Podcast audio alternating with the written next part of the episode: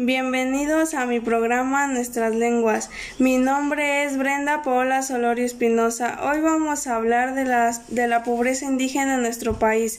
La pobreza es un problema que se vive en todo el mundo. En México, de acuerdo a los criterios del Instituto Nacional de los Pueblos Indígenas, INPI, el 71.8% de los indígenas del país equivalen a 8.3 millones de personas padecían pobreza hasta el 2016.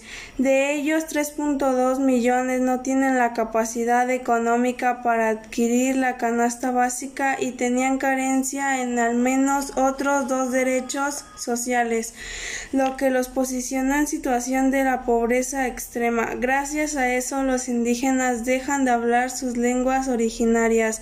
Por ejemplo, en México hay 68 lenguas indígenas, de las cuales 10 son las más habladas: náhuatl, chol, totonaca, mazateco, mixteco, zapoteco, tomit, tzotzil, celtal y maya.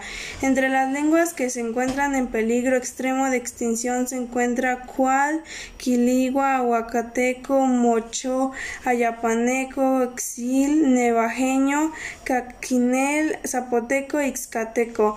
Hay tres acciones para salvar las lenguas. 1. La educación en México debe incluir en todos sus programas líneas de conocimiento, disfrute y aprecio de las lenguas y culturas mexicanas. Eso implica literatura antigua y contemporánea producida por escritores indígenas. Además, el enfoque multilingüe a las escuelas debe favorecer el aprendizaje de las lenguas locales.